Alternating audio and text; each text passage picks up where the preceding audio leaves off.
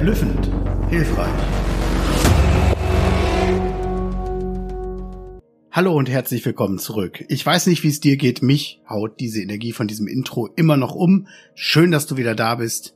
Und herzlich willkommen zurück zu Verblüffend Hilfreich, dem Podcast, wo es um deine Karriere geht und die Tipps und Tricks, die dich in deiner Bewerbung bereits erfolgreicher machen. Leute, Leute, Leute, was läuft bei uns bloß schief? Jeden Tag sehe ich Menschen morgens in der Bahn, die in ihr Mobiltelefon starren, offensichtlich scheiße, ja, sorry, ich habe scheiße gesagt, drauf sind und ab Montag nur noch vom Wochenende regen. Work-Life-Balance nennt man das, glaube ich, heute. So wichtig ist diese und neben dem Wochenende kann man nur im Urlaub wirklich glücklich sein. Also nichts wie weg. Klingt für mich immer etwas merkwürdig. Wo und wann sind die alle nur falsch abgebogen? Ähm, kurze Frage nochmal. Äh, Work-Life-Balance? Verstehe ich da irgendetwas falsch? Höre ich an der Stempeluhr auf zu leben?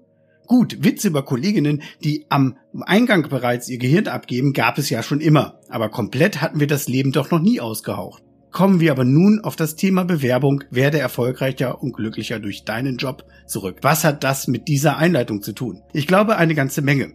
Das wirst du gleich noch feststellen. Wird dein Leben nicht schöner und erfüllender, wenn du dir eine Tätigkeit nach deinen Interessen aussuchst? Die Zeiten, in denen die Menschen ihren Eltern folgen mussten, sollte zumindest in unserer Gesellschaft vorbei sein. Gut, Ausnahmen bestätigen natürlich auch hier die Regel. Aber du suchst doch deinen Job. Der erste Schritt im Bewerbungskreislauf ist hier bereits entscheidend. Wenn es um Glück und Erfolg geht, musst du also früh beginnen mit deinen Stärken. Die meisten BewerberInnen, egal welcher Altersklasse, machen sich allerdings wenig Gedanken über diese Themen. Hier nun zwei richtig wichtige Tipps. Der Bewerbungsprozess ist ein Kreislauf und beginnt immer mit der Vorbereitung, denn jede Minute Vorbereitung spart dir am Ende zehn Minuten Arbeit. Allein diese beiden Erkenntnisse sparen vielen Menschen sehr viel Zeit, Geld und lebenslangen Frust. Wenn wir uns nicht vorbereiten, bereiten wir uns auf das Scheitern vor. Benjamin Franklin Fast alle BewerberInnen, die ich in den letzten 20 Jahren kennengelernt habe, beginnen aber zwei Stufen weiter in der Umsetzung. Hierdurch beißen sie sich an der Bewerbung die Zähne aus und bereiten sich immer wieder auf das Scheitern vor. Dann kommt der Frust und das Blatt Papier ist immer noch leer oder nicht kreativ gefüllt.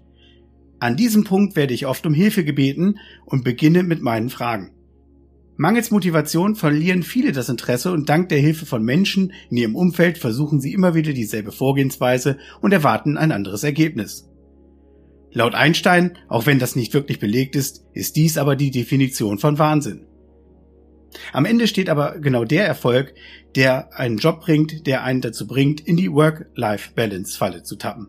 Und daher beginnen wir grundsätzlich mit der Vorbereitung und Üben, Profis, egal welcher Art, fangen immer bei sich an. Sportler und Spezialisten trainieren sehr lange und intensiv, um Dinge gut zu können. Richtig gut zu können. Willst du ein Profi sein oder ein Leben lang ein talentierter Laie?